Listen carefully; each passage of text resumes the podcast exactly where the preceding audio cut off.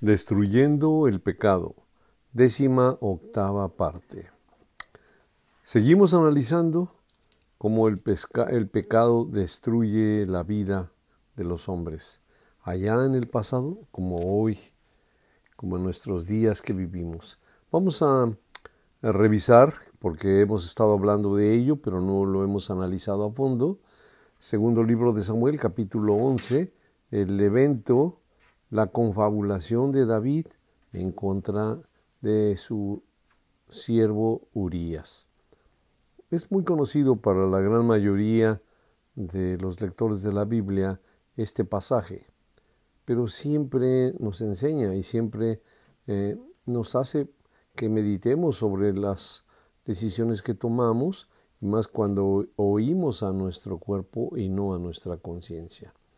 Así que Vamos a revisar este episodio tan terrible, pero que marcó para siempre la vida del rey David y de toda su casa.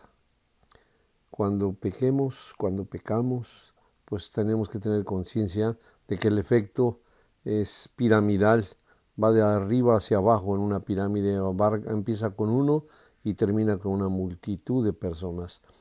Era entonces la historia de Urias y de Betseba. Dice el capítulo 11 del verso primero del segundo libro de Samuel, segundo de Samuel 11 del verso primero, dice, aconteció al año siguiente, en el tiempo que salen los reyes a la guerra, que David envió a Joab, su general, y con él a sus siervos y a todo Israel, y destruyeron a los amonitas y sitiaron a Raba están en tiempo de guerra, definitivo, pero David se quedó en Jerusalén, él no salió con su ejército. Esto ha sido eh, muchas veces comentado por muchos, muchas personas, argumentando que David estaba de flojo, que era el rey, no necesariamente tenía que salir a todas las campañas, no necesariamente, pero pues en esta ocasión pareciera ser que había un poco de ocio y eso dañó al rey David. Verso 2, y, y sucedió un día, al caer la tarde, que se levantó David de su lecho. Y este es lo que le dan mucho hincapié muchas personas. O sea, el, el rey David era ya tarde, se estaba haciendo de noche, y entonces él se levantó de su lecho. ¿Había estado acostado todo el día? Pues no nos lo dice la escritura. Al menos dice que había estado acostado pero como rey pues también tenía muchas responsabilidades y obligaciones. No podemos saber si todo el día estaba acostado o estaba en la cruda de un día anterior, no sabemos, no podemos especular esto. Solo la palabra de Dios nos dice que era día tarde y que se estaba levantando de su lecho. Y se paseaba sobre el terrado eh, de la casa real. Estaba en su casa, no estaba en el palacio no estaba ejerciendo sus funciones como rey, pero de todos modos ustedes saben que eh, sus ministros eh, no respetan lugar de donde está el rey o el, el, el, general en este caso, porque era también como general de sus ejércitos, y el legislador tenía muchas funciones el rey David. No estoy minimizando su conducta, solo estoy dejando abierta la puerta de que no solamente era por negligencia o, flo, o flojo, tiempo de su parte, sino que podían ser muchas causas. Pero fuere la causa que fuere, él se le presenta el problema y tropieza. Entonces se paseaba, ¿verdad?, por el terrado de su casa y desde el terrado eh, vio a una mujer que se estaba bañando, la cual era muy hermosa. Mm, lo atrajo a David ¿Cuántas mujeres tenía hasta este momento el rey David? ¿Cuántas mujeres? ¿Sería la primera mujer que veía? Ya tenía hijos, eh, ya había sido rey por bastante tiempo. Vimos que en el episodio de Absalón, que tiene un número grande de concubinas, entonces sí es una franca y pura tentación la que él sufre al ver esta mujer que se estaba bañando. Y les comentaba yo que hay quien dice que ella era, ella era culpable porque sabía que el rey la estaba viendo. ¿Cómo podemos decir eso? No podemos eh, tampoco minimizar el problema sobre David. La mujer no tiene ni idea, si no la escritura no lo diría, no tiene ni idea que la está viendo el rey. Se está bañando, está haciéndose tarde, ella está preparándose, yo no sé, su marido no está, ¿verdad? No tiene hijos hasta ese momento, era una mujer soltera, digo, sin hijos, una mujer soltera, casada, pero con su marido estaba en la guerra. Verso 3. Envió David a preguntar por ella, y le dijeron, aquella es Betseba, hija de Eliam, que ya vimos quién fue, resultó ser Eliam, mujer de Urías Eteo. Y envió David mensajeros y la tomó. Mandó traerla y vino a él y él durmió con ella. Y luego ella se purificó de su inmundicia y se volvió a su casa. No se quedó a dormir definitivamente ya con él. Ella regresó a su casa. Pero viene el grave problema para David y para ella. Y concibió la mujer y envió a hacerlo saber a David diciendo, estoy encinta.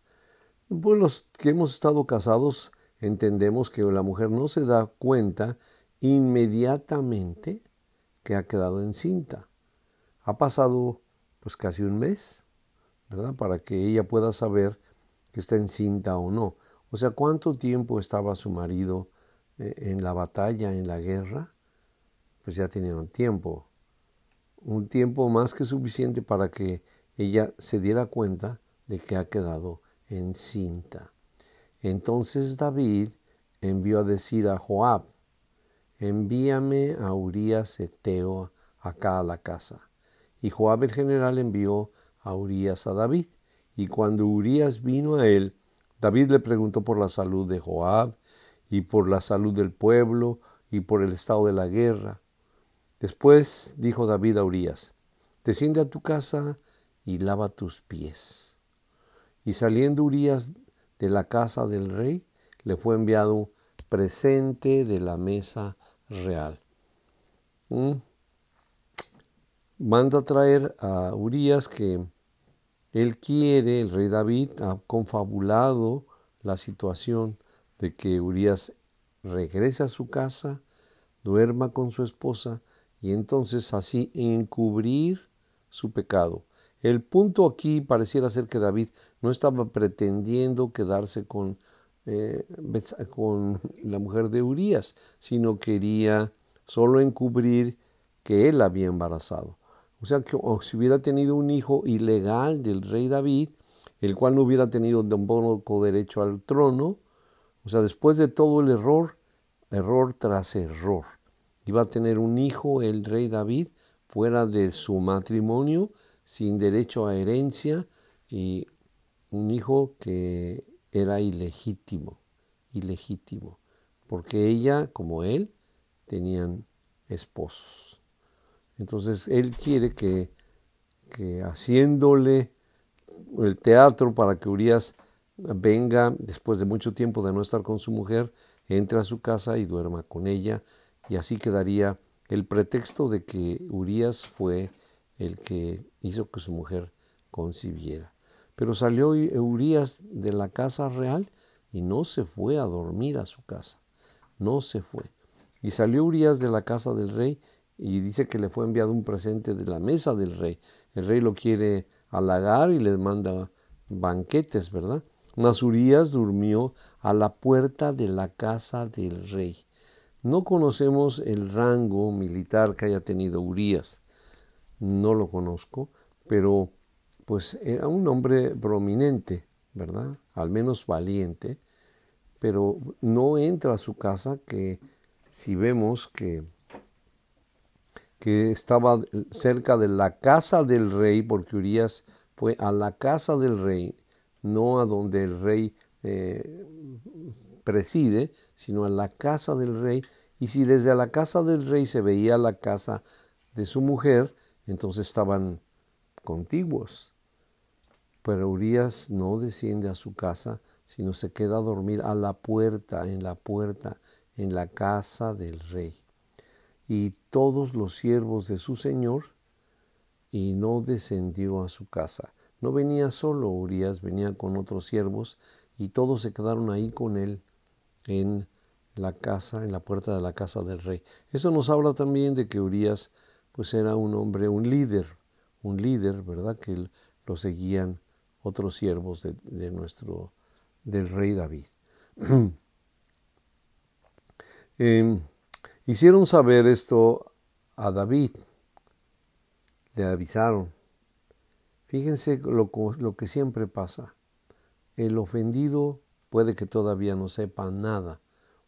Quizá nunca supurías lo que pasó, ¿verdad? Pero ya los siervos del rey, y me imagino que todos los de ahí de la corte ya sabían el enjuague que había pasado, y le mandan avisar al rey David diciendo, fíjate que, fíjate lo terrible, Urias no ha descendido a su casa. En otras circunstancias no sería noticia ni si hubiera tenido que avisar al rey que Urias durmió en dónde. No, sino porque todos saben lo que está pasando. Desde que el rey mandó preguntar quién era ella y de que le dijeron que era hija de Eliam y que era esposa de Urías, entonces el rey mandó mensajeros para tomarla. No fue a su casa, utilizó gente. Imagínense cómo se corren esas noticias, queridos hermanos, hermanas. Cuando es el mal, el mal trae su propio eh, platillos y, y bongos para hacer el ruido suficiente y que todos se enteren de lo que está haciendo incorrectamente el rey. Y si el hombre tiene vergüenza, pues lo va a sentir. Pónganle que el hombre no tanto, pero la mujer, pobre mujer, pobre mujer. Y dijo David Urías cuando supo que no se fue a dormir a su casa. Y dijo David a Urías, ¿no has venido de camino? ¿Por qué pues no descendiste a tu casa? Y viene una respuesta magistral, preciosa, de Urías, de un hombre responsable, temeroso de Dios, amante de su rey. Y Urías respondió al rey David, el arca de Israel, el arca de Dios, y Judá están bajo tiendas, no están en sus casas, están bajo las tiendas. Y mi señor Joab y sus siervos de mi señor en el campo, todos los ejércitos. Y habría yo de entrar a mi casa para comer y beber y a dormir con mi mujer.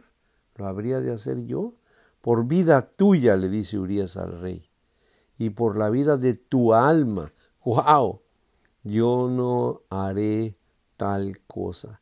Fíjense, aunque no lo supiera Urias, entonces Dios puso en su boca estas palabras, ¿verdad? Son puñales a la moral, a la conciencia del rey David, por tu vida, rey, y por la vida de tu alma, yo no haré tal cosa. Si él hubiera entrado a dormir con su mujer, de alguna manera David hubiera creído que esta frase ni por su vida ni por su alma eh, pasarían problemas. Pero no fue así. Dios puso celo en Urías de no entrar a su casa. No era justo, según Urías, no era justo él estar en su casa, comer, tomar vino y eh, acostarse con su mujer. Él no lo consideraba una situación justa, mientras eh, todo Israel estaba en tiendas y, el rey y su señor en el medio del campo, en medio del campo. Ah, y David dijo a Urias, quédate aquí, aún hoy y mañana te despediré. Y se quedó Urias en Jerusalén aquel día y el siguiente. Y verso 13, y David lo convidó a comer. Qué amigable. Y a beber con él hasta embriagarlo. ¿Cómo, ¿Cómo podemos estar leyendo esto viniendo del rey David? Lo, hemos, lo tenemos en alta estima, en alta estima, y ahora es capaz de embriagar a un hombre para hacerlo eh, tropezar y que se cumplan sus maquiavélicos planes. Y David lo convidó a comer y a beber con él hasta embriagarlo. Y él salió a la tarde a dormir en su cama, como los siervos de su señor, mas no descendió a su casa. Nuevamente, a un borrachito, aún con el, um, sus, sus, modos de vivir eh, menospreciados por el, David, por el rey David, hacerlo, haberlo hecho emborracharse, él no desciende nuevamente a su casa. Entonces a David eh, se le tiene que imaginar otro plan porque no le está funcionando. Van a darse cuenta, va a darse cuenta de que lo traicionó el rey. Cuando vemos la historia de los Borgia, esto no sería nada extraordinario, pero no en el pueblo de Dios, sino en el príncipe, en el, rey que Dios puso, al que Dios eh, propició tanto. Ahora que se comporte con tanta vileza, por eso le pasó lo que le pasó. Por eso está pagando, pagó el resto de su vida esta trama que hizo. Verso 14. Y venida la mañana, escribió David a Joab una carta, pero miren nada más, la cual envió por manos de Urías. Otro hubiera sido Urías, había abierto la carta y se hubiera dado cuenta de esto, pero tanto confiaba David en Urías que no leería la carta, que se la pone en sus manos para que lleve la sentencia de muerte ante su general. Y escribió en la carta diciendo, poned a Urias al frente de los, de los más recio de la batalla. No lo vayas a dejar ahí como todos. Ponlo en lo más recio de la batalla y retiraos de él para que sea herido y muera. No lo, no lo encubre el rey David a su general, se lo dice abiertamente, necesito que lo maten. Ponlo donde está más peligroso y cuando esté ahí, retírense para que lo hieran y muera. El rey David, el rey David, el que es una sombra como rey de nuestro preciosísimo Salvador. ¿Tiene esta mente? ¿Tiene esta mente? como cualquier hombre, como un hombre vulgar, como un hombre común, como un hombre sin ningún temor de Dios, está actuando el rey David. Verso 16. Así fue que cuando Joab sitió la ciudad, puso a Urias en el lugar donde sabía que estaban los hombres más valientes, y saliendo luego los de la ciudad pelearon contra Joab, y cayendo algunos de los ejércitos de los siervos de David, y también murió Urias Eteo. También falleció ahí.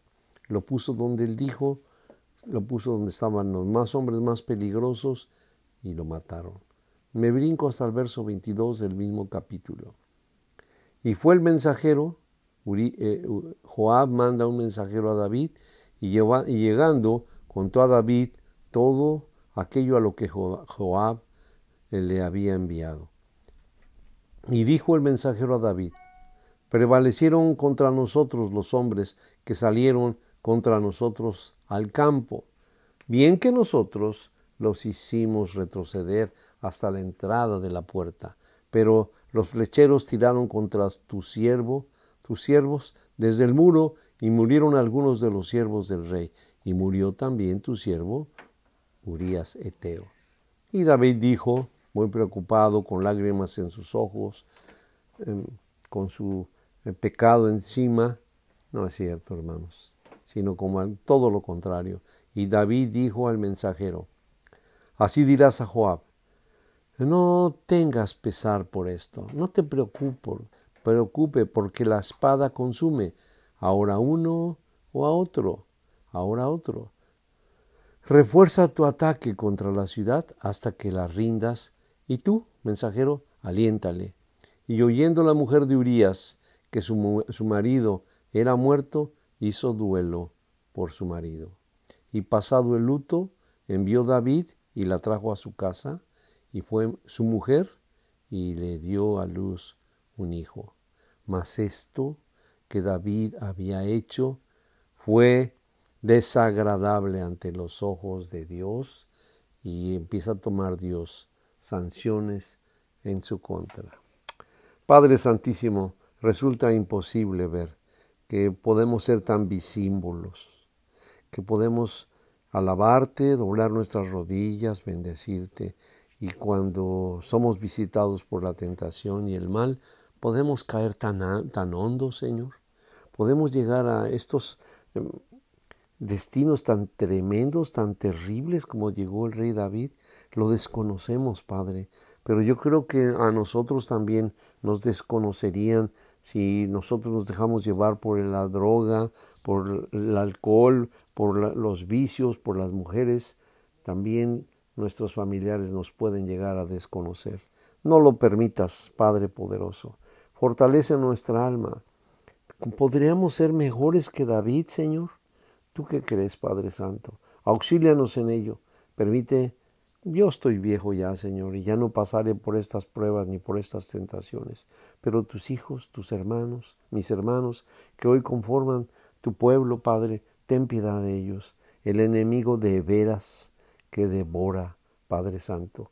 En el nombre de tu Hijo amado, ten piedad de todos ellos y de todos nosotros, poderosísimo Señor. Amén. Paz, mis queridos hermanos.